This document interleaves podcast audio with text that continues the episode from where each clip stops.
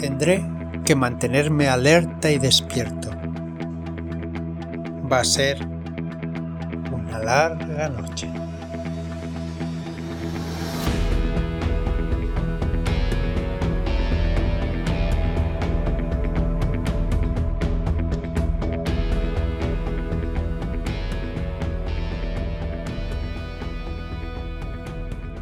Hola y bienvenidos a Frecuencia Clandestina. Soy Fran Valverde y me acompaña como siempre Enrique Muraday. Muy buenas, Enrique. ¿Qué tal? ¿Cómo estás? ¿Qué tal, Fran? ¿Cómo va todo? Muy bien, ya en el último programa de esta serie de... Bueno, es mentira, la semana que vimos el gran programa. pero bueno, es la, iba a decir la última noche, como que la gente nos escuche por la mañana, ¿no? sí. pero la última noche que pasamos juntos desgranando un poquitín, pues todo la línea. Parecía que quedaba mucho, ¿eh?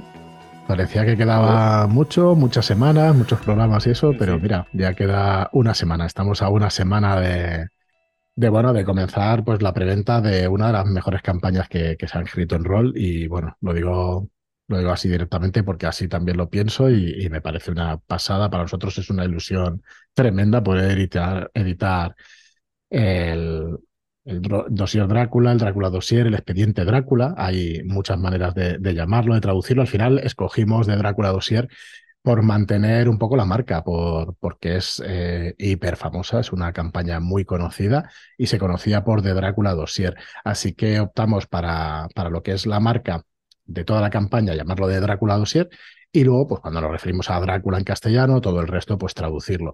A ver, eh, son decisiones editoriales. Eh, te puedes equivocar y puedes acertar. Esto es lo que tiene tomar decisiones. Así que nosotros hemos ido por ahí y la explicación es esa, sencillamente, que era conocida. Nos hubiera encantado poner el Drácula con acento porque el Drácula llevaba la estaca justo en la A y estaba estupendo, pero, pero al final había que se, estaba traduciendo, el profesional que lo está traduciendo nos dio, de hecho, eso, el expediente Drácula, el dossier Drácula. Eh, entonces, bueno, había varias maneras, pero al final, pues eso, lo conocido era eso. Y necesitábamos ya tomar una decisión porque toda la traducción, en toda la traducción hay un montón de referencias a una cosa y a otra y todo eso, ¿no? Y entonces hay que, hay que decidir. Y esa es la explicación, no tiene, no tiene otra. De Thrill of Drácula, el libro donde se repasa la historia en los medios de, Drácula, de, las obras de teatro, de películas y todo eso, eso sí que ha sido una versión, una versión del nombre y lo hemos venido a llamar la leyenda de Drácula, porque es un poco al final, eh, pues todos los productos o un recorrido por los productos que se ha hecho sobre Drácula, sobre el personaje. Y bueno, lo otro ya lo explicaremos en la semana que viene, jueves por la noche, jueves 25 a las 10 de la noche entre 10 y 10 y media, pero ya podéis estar atentos sobre las 10, que intentaremos eh, adelantarlo, que normalmente quedamos a las 10 y media, pero haremos un directo donde vamos a desgranar la campaña entera, cómo va a salir, con esta caja que ya podéis ver en la, en la página de shadowlands.es barra Drácula y con los cinco libros de esta campaña y alguna sorpresa más. ¿Y qué vamos a desvelar este viernes? Pues eh, no vamos a desvelar nada, pero sí vamos a haceros que vayáis a la página de shadowlands.es barra Drácula, porque en estos momentos, cuando escucháis esto, va a empezar lo que es el sorteo de un pack enterito de este Drácula Dossier. Así que eh, acercaos a la página, eh, poner vuestro mail. Si ya lo teníais puesto en este formulario, vais a participar también y va a estar activo hasta las 12 de la mañana del jueves, día 25 de mayo. Cuando escuchéis este podcast, lo siento, eh, si lo escucháis después del 25, pues habrá pasado ya la fecha. pero bueno, siempre podéis adquirirlo en, en, nuestra web y en vuestras tiendas de confianza. Y bueno, yo no me voy a alargar más. la campaña consta de cinco libros, pero es que hablaremos largo y tendido la semana que viene el jueves por la noche y luego también saldrá en podcast el viernes. No me largo mucho más porque fuera del micro estábamos diciendo, venga Enrique, hoy es el programa de 20 minutos. Y yo como me enrollo de esta manera, a lo mejor no, a lo mejor no lo podemos conseguir. Así que a ver si es esta noche. Y nada, te dejo enseguida eh, deciros que, bueno, hoy vamos a tratar de las dos campañas ¿no? más importantes que hay para Agentes de la Noche, que Agentes de la Noche es una línea editorial, es una línea de un juego de rol que, tiene más cosas aparte de Drácula Dossier y que valen muchísimo la pena. Así que lo recordamos en cada programa y, pues eso, nos hemos traído a Enrique que, que, nos lo ha desgranado programa a programa y, nada, mira, te voy a dejar ya porque ya te digo que puedo estar un rato más. Así que nada, Enrique, Hablando de agentes de la noche, hablando de la gente de la noche, no creo que la gente se, se nos cabre si, hacemos podcast largo. Que por cierto, el otro día me acordé de ti porque estuve leyendo un artículo, lo escuché por la radio, no me acuerdo qué era, que la gente pide podcasts súper largos. Bueno, eso es una opinión, corriente de, opinión que no. que tú no quieres saber nada. Que yo no le hago mucho caso. Y la otra pregunta para la gente que nos está escuchando. Entiendo entonces que el próximo jueves por la noche darás también el nombre del ganador o la ganadora del sorteo, ¿correcto? Sí, sí, correcto. Siempre sabéis que sacamos un sorteo para Facebook y otro para Instagram en... Eh, eh, perdón, uno para Facebook, Instagram y otro para Twitter. Pero bueno, no me hagáis caso y ya saldrán las bases eh, este mismo viernes cuando estéis escuchando esto. Ya, ya lo veréis en redes sociales y, y aquí en el podcast. Así que acercaos y, y poner vuestro, vuestro email que, que, bueno, que ahí será un sorteo. Bueno, y otro de nuestra página web. Estoy diciendo Instagram, eh, Twitter, todo eso, pero otro de nuestra página web, web a los que estáis suscritos. Así que ya podéis, ya podéis apuntaros. Eh, nada, Enrique, para ti. Pues venga, vamos al, al lío. Nos quedan 15 minutos. pues mira, eh, hoy qué vamos a hacer, pues vamos a finalizar el repaso de la línea de agentes de la noche. La semana pasada la iniciamos con, los, digamos, con la temática de reglas, ya que repasamos la, mm. pantalla del director de, juego y también repasamos eh, Double Tap, que es el primer suplemento de reglas de, que tiene Integro Goom Show. Un saludito a, Álvaro, que opina que no, pero es que sí. el caso es que hoy lo que vamos a hacer es eh, Drácula 2 lo vamos a dejar para la semana que viene, como ha comentado Fran, pero hoy lo que vamos a hacer es repasar las dos campañas adicionales que tiene el juego, que son The Zalotni Quartet y The Persephone Extraction. Eh, para mí ha sido bastante difícil organizar las ideas de qué quería explicar hoy eh, en, en, este podcast, porque lo que tenía claro es que no quería fastidiar a nadie la experiencia de descubrir las tramas que encierran estas campañas. Lo digo por experiencia porque, aunque de Persephone Extraction no la he podido llevar a mesa, y sí que es cierto, de eso no me escondo, que la he leído eh, muy en diagonal, de Salón Quarter la he llevado y ha sido, eh, y ya lo he repetido varias veces, una de las mm. experiencias roleras más satisfactorias que he tenido en, pues eso, en mi vida rolera hasta, hasta ahora. Una campaña cargadita de todo lo que intenta recoger Gentes de la Noche, ¿vale? Eh, increíblemente escrita por Gareth Hanrahan, ¿vale? Sobre una historia, bueno, sobre una historia, sobre una estructura que ha, que ha diseñado Kenneth Hyde. Y lo único que puedo deciros es que eh, es una compra obligada y aquí no me pagando nada Shadowlands para, para, para decir esto, ni, ni cobro comisiones. Eh, simplemente, ¿verdad? No, no mm. os privéis de este campañote porque es espectacular. Entonces, eh, como no quiero fastidiar la trama, yo lo que he planteado hoy es un poco explicar a todo el mundo qué es lo que me han aportado a mí las dos aventuras, sobre todo la primera, a nivel tanto de diseño como a nivel de, juego, de llevar la mesa.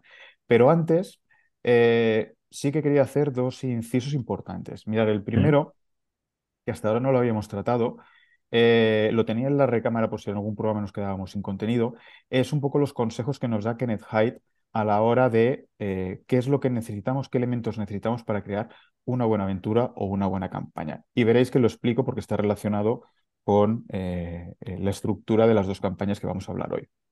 Mirad, para empezar, y, si, y esto al final es un resumen un poquitín de lo que hemos dicho los últimos, en los últimos programas. Primero de todo, necesitamos diseñar a nuestros vampiros. Los protagonistas siempre van a ser nuestros jugadores y nuestras jugadoras, pero sí que es cierto que tenemos que crear unos, unos némesis a su altura, ¿de acuerdo?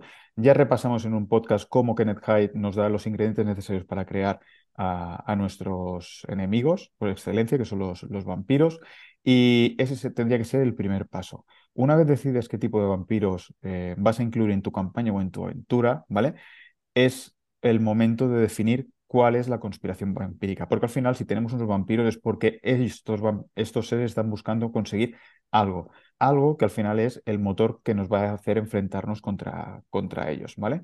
Entonces, utilizando eh, el cuestionario que, que, Kenneth Hyde nos da en el capítulo de, vampiros y sobre todo el diseño de la conspirámide, que sigo diciendo que es una de las herramientas más chulas que hay para diseñar aventuras e incluso os diría que no solo para agentes de la noche, sino para esos terroristas o, cualquier juego que haya un poquito de, investigación o, o, tenga un tono conspirativo, ¿vale? Eh, no hace falta diseñarla toda, como os comenté en el, último programa, eh, con Double Tap se nos da algún consejo para crear eh, secciones independientes de la conspiración vampírica, pero que una vez unidas nos dan toda la fotografía que necesitamos, ¿vale? Después, otro consejo que nos da Kenneth Kite es esbozar un mínimo de dos ciudades. Recordemos al final que las ciudades van a ser los escenarios donde van a pasar nuestras películas, porque al final las gentes de la noche tienen un tono muy peliculero. Eh, escoger las dos que más os gusten o aquellas que creáis que puedan tener un, eh, trasfondo idóneo para, esta, para, para vuestra campaña y adelante con ello. Recordar que el diseño de aventuras, perdón, de ciudades, como pasaba con los pasos anteriores, también es súper sencillo y siempre muy pautado por parte de, de, Kenneth Hyde. Y entonces aquí viene una parte súper interesante que Gareth Hanrahan, como siempre, pues adopta de forma magistral y es un poco la filosofía que quiere poner eh, Kenneth Hyde a la hora del diseño de, de las aventuras. Y es que el, el, consejo que nos ofrece Kenneth Hyde es el siguiente. Teniendo en cuenta que en, el, en las historias de espías normalmente se mezcla misterio con acción, ¿vale? Lo que nos explica Kenneth Hyde es que en una aventura de Gentes de la Noche, el peligro nos tiene que proporcionar información. Y esta información nos tiene que llevar a más peligro. Una regla tan fácil como esta, ¿vale? Hace que eh, nuestros personajes al final puedan decir que incluso no tienen ni un minuto de respiro, pero es que eso es lo que se busca en este juego, ¿vale?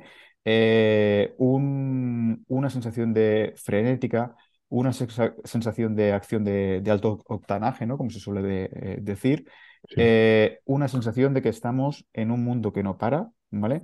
Que no da respiro a nuestros personajes y que es peligroso. Entonces, ya os digo, con este sencillo, con esta sencilla regla de tres de el peligro nos proporciona información y la información nos lleva a más peligro, ¿vale? Es como se eh, finalmente se nos traduce en una fórmula pues todo aquello que os he dicho en los últimos programas sobre el tono de agentes de la, de la noche, ¿vale? Entonces, una vez dicho esto, que digamos que son, eh, no sé cómo decirlo, eh, las señas de identidad a la hora de diseñar una aventura para, para este juego, os quería hablar también de algo que a mí me revolucionó mucho la cabeza en su momento, porque yo a la hora de, diseñar aventuras normalmente eh, son bastante lineales. Y lo decir, lineal no significa dirigista. Bajo mi punto de vista, una aventura dirigista es aquella en la que el director o la directora de juego te obliga a seguir cierto, cierto, cierto desarrollo. Eh, una partida lineal eh, no tiene que ser dirigista y eso me gusta mucho eh, repetirlo porque además es mi forma de escribir y os puedo demostrar que no, eh, pues eso, que no, es, que no es dirigista. Pero sí que es cierto que hace un par de años en la web del grupo creativo Un de 12 monos, que os la recomiendo, no, o sea, os la recomiendo, pero a unos niveles eh, estratosféricos, ¿vale? Sí, hay unos recursos muy buenos. Hmm. Bueno, a mí me encanta. Lástima que no sé qué pasa, que hace tiempo que no actualizan la, el proyecto pero lo que hay actualmente en la página vale mucho la pena.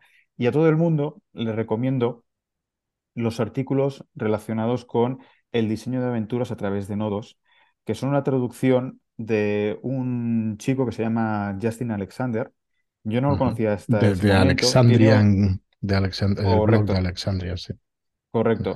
Que incluso tiene un, un, premio ENI, ¿vale? Al contenido digital. y, bien merecido que lo, que lo tiene, por cierto. El caso es que, bueno, aparte este tío trabaja, creo que ahora mismo se ha enfocado en Atlas Game, pero eh, estuve mirando un poco su bibliografía en su momento y, sé que ha estado involucrado con varias editoriales y escribiendo bastante, con lo cual algo toca y vale la pena eh, hacerle un poquito de caso. El caso es que este hombre eh, lo que nos tiene una serie de artículos muy interesantes, a veces algo un poquitín densos, sobre el diseño de aventuras basados en nodos. Entonces, ¿qué es un nodo? Al final lo que intenta eh, solventar el, amigo Justin Alexander es evitar que ese tipo de partidas que a mí me gustan tanto, que son las lineales, ¿vale? En ningún momento queden atrancadas por una mala decisión o por una mala conexión de pistas, ¿vale? Entonces lo que hace eh, Justin Alexander aquí es explicarte cómo cada nodo, que puede ser cada escena de, la, de, una partida, ¿vale? Debe tener los elementos eh, suficientes para que la, aventura nunca se quede eh, en stand-by por falta de recursos o porque los caminos han acabado por llevar a un cuello de botella, ¿vale? Eh, a mí me parecen una serie de artículos que, por cierto, se pueden bajar en PDF y en EPUB, o sea que te los puedes cargar directamente a tu tablet o a tu libro, bueno, a tu, sí, a tu libro digital. Se leen en una sentada. Bueno, se leen en una sentada, pero para asimilarlo hay que releérselo, varias veces. Y os puedo prometer que a la hora de diseñar, eh, no solo te ayuda a estructurar mucho mejor las aventuras, sino que además te permite trabajar de forma más libre, porque puedes estar trabajando en el nodo 4, porque el nodo 1 y 3, por ejemplo, es un poco bloqueado porque no sabes cómo tirarlo hacia adelante, pero mientras tanto no estás perdiendo tiempo y estás siendo productivo, ¿vale? Y tirando ah, hacia adelante tu proyecto. Ah, abro paréntesis, esto sobre todo es muy bueno para todos aquellos y aquellas que queréis trabajar a nivel editorial eh, con plazos de entrega, pues que sepáis que eh, segmentar el proyecto en cosas pequeñitas, ¿vale? al igual que se hace en el mundo empresarial, pues en el mundo de la escritura también sirve. Y el diseño basado en nodos es un ejemplo perfecto de cómo se puede, de cómo se puede realizar. Vale, tío, pero estamos aquí para, para hablar de Zalomni Quarter y Persephone Extraction. ¿Por qué nos metes este rollo? Bueno, os he explicado cómo trasladar el tono de Agentes de la Noche a las Aventuras siguiendo los consejos de Kenneth Hyde. Y también os he hablado de la importancia del diseño de aventuras a través de nodos. Pues todo esto os lo, he metido así por la face, porque a, mí lo que más me flipó de estas dos aventuras, de estas dos campañas, es que el amigo Gareth Hanrahan crea un sistema de nodos que yo no lo había visto en mi vida. Mm, lo vuelvo a decir, si algún oyente o alguna oyente conoce mm. algún ejemplo que quiera compartir, estoy súper abierto porque aprendí un montón leyendo esta aventura. Y es que el amigo Gareth Hanrahan dice, vale, pues te voy a escribir una aventura lineal pero una aventura lineal que va a tener cuatro capítulos. Ahora mismo estoy hablando de Zalomni Quarter, que es el que más conozco, ¿de acuerdo? Te voy a hacer una campaña en cuatro capítulos que va a ser lineal, tiene un, inicio, un nudo y un desenlace, ¿vale? Pero tú, director o director de juego, vas a decidir en qué orden vas a presentar la aventura. Con lo cual, aquí lo que está haciendo el amigo Gael Hanrahan es te planta las cuatro, los cuatro episodios y tú decides si el episodio 1 va a ser el último, si el episodio 3 va a ser el primero y si el episodio 2 y 4 van a estar en el medio. Y eso, que dicho así de viva voz parece muy fácil, déjame decir una palabrota, es una tocada de cojones, al menos a la hora de diseñar, ¿vale? Y el tío este, que por eso es tan genial, lo consigue. Y lo consigue de una manera espectacular. De Salón de Quarter es una aventura en la cual, eh, bueno, van a haber dos tramas. Una de ellas va a tener eh, a, los vampiros como protagonistas eh, indiscutibles y la segunda, ya que estamos hablando de un juego de, espías, tiene relación con King Philby, que es uno de los cinco de Cambridge, uno de los espías más famosos de la, de la historia moderna de, de, nuestra sociedad, el cual en su momento estuvo trabajando para la inteligencia británica, pero también para la inteligencia rusa. Con lo cual, eh, bueno, se le considera el mejor espía que ha habido nunca en la, en la historia. Pues hmm. tenemos esas dos tramas que van fluyendo en paralelo durante toda la campaña. Y el amigo Kenneth Hyde lo que hace es plantarnos cuatro escenarios diferentes. Por cierto, en un libro que son unas ciento, pero tengo aquí mientras hablo con Fran, unas 150 mm. páginas, o sea que no es una campaña pequeñita para nada, pues lo que nos hace eh, Gareth Hanrahan es eh, dividirnos la campaña en cuatro escenarios que tú puedes poner en el orden que tú quieras. ¿Cómo consigue eso? Bueno, de la forma, entre comillas, más sencilla, pero para mí es la más difícil de todas. Y es que cada uno de esos, de esos cuatro capítulos tiene unas ideas de inicio, unas pistas de cómo empezar o cómo entrar en ese nodo. Ahora, a partir de ahora voy a hablar de nodos, no de capítulos, ¿vale? Y qué pistas eh, relacionan ese nodo con el resto. Como decía, sí que es cierto que te, que te, proponen una trama lineal y un orden específico, que sería el 1, 2, 3, 4, pero aquí tú eres libre de hacer 1, 4, 2, 3, por ejemplo, ¿vale? Cada uno de los capítulos o de los nodos, y eso también lo veremos en Drácula Dossier, y ya ve, el próximo jueves cuando os lo comento y ya veréis hacia dónde, hacia dónde voy. Eh, tiene los suficientes elementos de personalización para que tú los metas en la campaña como te dé la gana. Incluso te da ideas para conectarla con el Drácula Dossier o con otras aventuras que se han ido publicando de Agentes de la Noche, ¿vale? Em, y esta es una de las cosas que al principio más me aportó para mí esta, esta aventura, el ver cómo se trasladaba el diseño de nodos en algo que me parece sublime, y es un diseño de nodos personalizable, ¿vale? Y que no tiene un orden de, de por sí. La gente me puede decir, ¿es un sandbox? No, no es un sandbox. Hay una trama muy marcada, ¿vale? Como buena aventura lineal. Y déjame que haga aquí un, un, pequeño inciso, eh, Fran.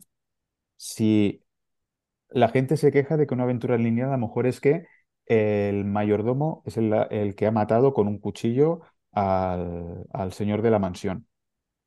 Bueno, es que eso hace que la aventura sea lineal. Otra cosa es cómo descubrir que el asesino es el, el, mayordomo y que lo ha hecho con el cuchillo. Eso es otra cosa, ¿vale?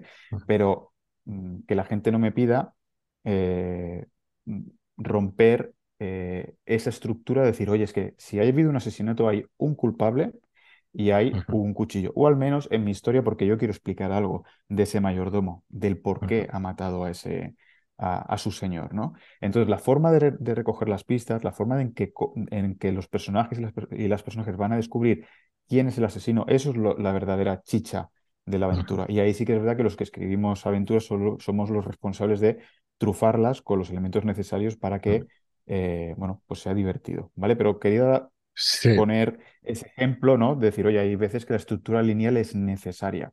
A mí me ha recordado mm, no es exactamente igual, pero me ha recordado mucho a Castiñeira, a la reputación del señor Castiñeira, que haya esas ayudas de juego, hay esos, eh, bueno, eh, mm. esos nodos y esas ayudas para que tú sepas exactamente dónde estás en cada sitio. Bueno, Castiñeira es una aventura para dirigirla, mm. pues, no sé si compleja, pero que hay que trabajarla. Al final, como todas, y, es genial, su grado de improvisación y, mm. necesita su grado de, de lo diré, de improvisación si los jugadores te, se te van por las ramas, pero es que eso, ahí es, radica el arte de dirigir y a la gente no le tiene que dar miedo, ¿vale? Ni a los que empiezan ahora, ni a los que son veteranos. Al final, eh, una vez te empapas bien de la aventura, con un poquitín de imaginación vas a saber eh, desarrollarla sin, sin problemas. En cualquier caso, en esta estructura de, de campaña que también está presente en The Persephone Extraction, la gente que lo lea no va y, que, y que decide dirigirla no va a tener ningún problema. Hay los suficientes consejos y pistas para que tú puedas eh, gestionar todo lo que hagan tus personajes. Aparte de eso, eh, esta primera campaña grande, aparte de Drácula Dossier, tiene todos los elementos que hemos ido detallando durante toda esta serie de, de podcasts. Habla del tono, habla de los diferentes tipos de, de, vampiros que podemos hacer para que nos lo personalicemos a, nuestra, a nuestro gusto, pero sobre todo, sobre todo, sobre todo, tiene una historia espectacular. Y aquí es lo segundo que me aportó este, esta, esta línea de juego. Como os he comentado, primero el, el ver cómo, bueno, nuevas formas de diseñar aventuras. Y lo segundo, que es lo importante, porque aquí venimos a jugar, es la experiencia de juego. A mí de Zone the Quarter me duró unos seis meses con una regularidad bastante buena, eh, siempre en mesa, porque fue antes del, del, COVID. Eh, y en algún programa ya he dicho varias veces que las últimas eh, sesiones prácticamente se jugaron de pie por la tensión que los jugadores habían acumulado yo es una de las campañas donde he visto disfrutar más a mis jugadores. Os puedo decir que mis jugadores tienen el culo pelado, como se suele decir, de jugar aventuras de rol. Eh, y sobre todo, se sintieron agentes de la noche. Eh, cuando repasamos las habilidades, tú me decías en el anterior programa, Fran, ostras, es que en esos terroristas criptografía está. Pero claro, con lo que estás diciendo, en Agentes de la Noche, criptografía tiene un tono mucho más elevado. Sí, Tiene más sentido. Bueno, lo tiene pues, en, esos otros listas, pero aquí pues puede. Sí, sí, pero aquí mm. digamos que es una herramienta básica. Pues la sorpresa fue que con el conocimiento que tienen mis jugadores y mis jugadoras del mundo de espionaje, que se basa simplemente en las películas que vemos y en las series que hemos visto o en los libros que hemos leído, ostras, se cascaron unas escenas y una interpretación de sus personajes geniales. O sea que en ningún momento y sin decir yo nada, se eh, alejaron del tono del juego de Agentes de la Noche. Y eso es gracias a todas las eh, a todos los mini sistemas, que yo tampoco diría que son mini sistemas, porque al final tampoco nos, nos aporta nada nuevo Agentes de la Noche, pero simplemente que todo está muy bien calculado para que al final, cuando tú vas a mesa, tengas esa experiencia de decir, vale, yo soy Jason Bourne, aquí lo único que pasa es que me estoy enfrentando a unos, a unos malditos Nosferatus, a ver cómo me, me salgo de ello. Y a partir de ahí, todo va como la, como la seda. Entonces, como veis, me he enrollado mucho sin entrar en detalle en las dos campañas, ¿vale? Eh, porque luego decir, no os la quiero destripar, mm. pero sí que os quería decir que eh, valen muy mucho la, la, pena. Sobre todo si me, si me tengo que quedar entre papá y mamá, pues me voy a quedar con The Salon Quarter, porque ese sí que le he podido llevar en mesa. Y eh, otra cosa que me sorprendió, Fran, es que desde la primera página hasta la última, bueno, no me sorprendió porque ya conocía a Hanrahan de otros, mm, de, otros, de otros proyectos roleros, correcto.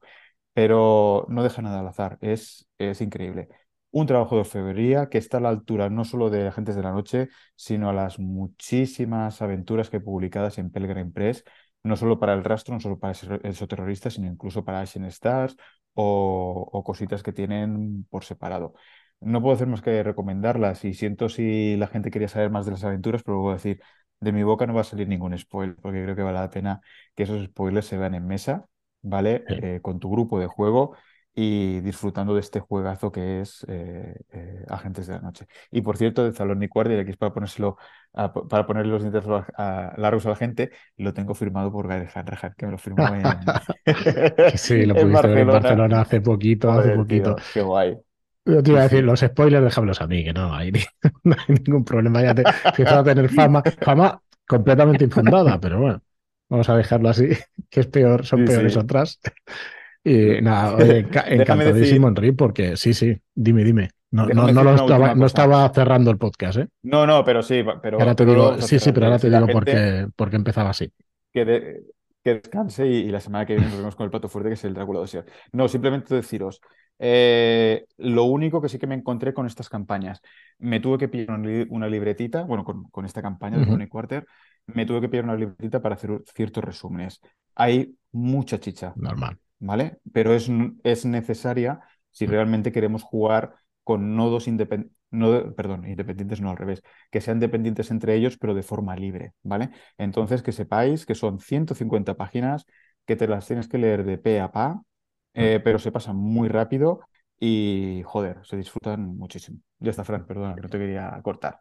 No, no, quería decir, quería agradecerte o, decirte que, agradezco un montón que no sean ni el más mínimo spoiler y que te haya sido por otros derroteros que me parece que, son características muy importantes para, la campaña. Lo que nos has desvelado pues son cosas eh, neutras, pero que, dan mucha importancia a la campaña, así que mm. muchas gracias. A lo mejor un poco bajo mi, punto de vista, pues, pues agradecido estoy yo de aquí de dar la turra cada semana de, uno de mis juegos favoritos. Pero lo que he dicho, digo, a lo mejor ha sido muy subjetivo porque son cosas que me aportaron a mí esta, estas campañas, la lectura o, la, o, llevarlas a, mesa. Pero si te fijas, todo lo que he dicho está muy relacionado con lo que hemos comentado en los últimos programas. Bueno, de hecho, desde el programa número uno.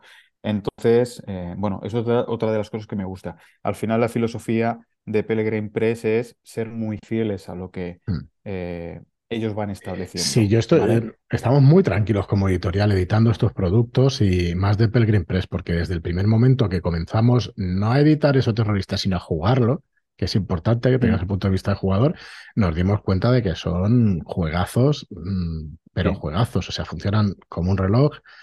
El toro lo tienen pilladísimo, saben perfectamente lo que están haciendo, tanto de Laus como Robin de Laus, como Kernheit, como Hanrahan, y, y claro, tener estos productos a nuestra disposición mm. para poder, no sé, es que confiamos al 100% porque, porque ya lo hemos probado. Entonces, lo que me dices, pues es que me estás confirmando lo que pasaba con esos terroristas, lo que pasa con el rastro.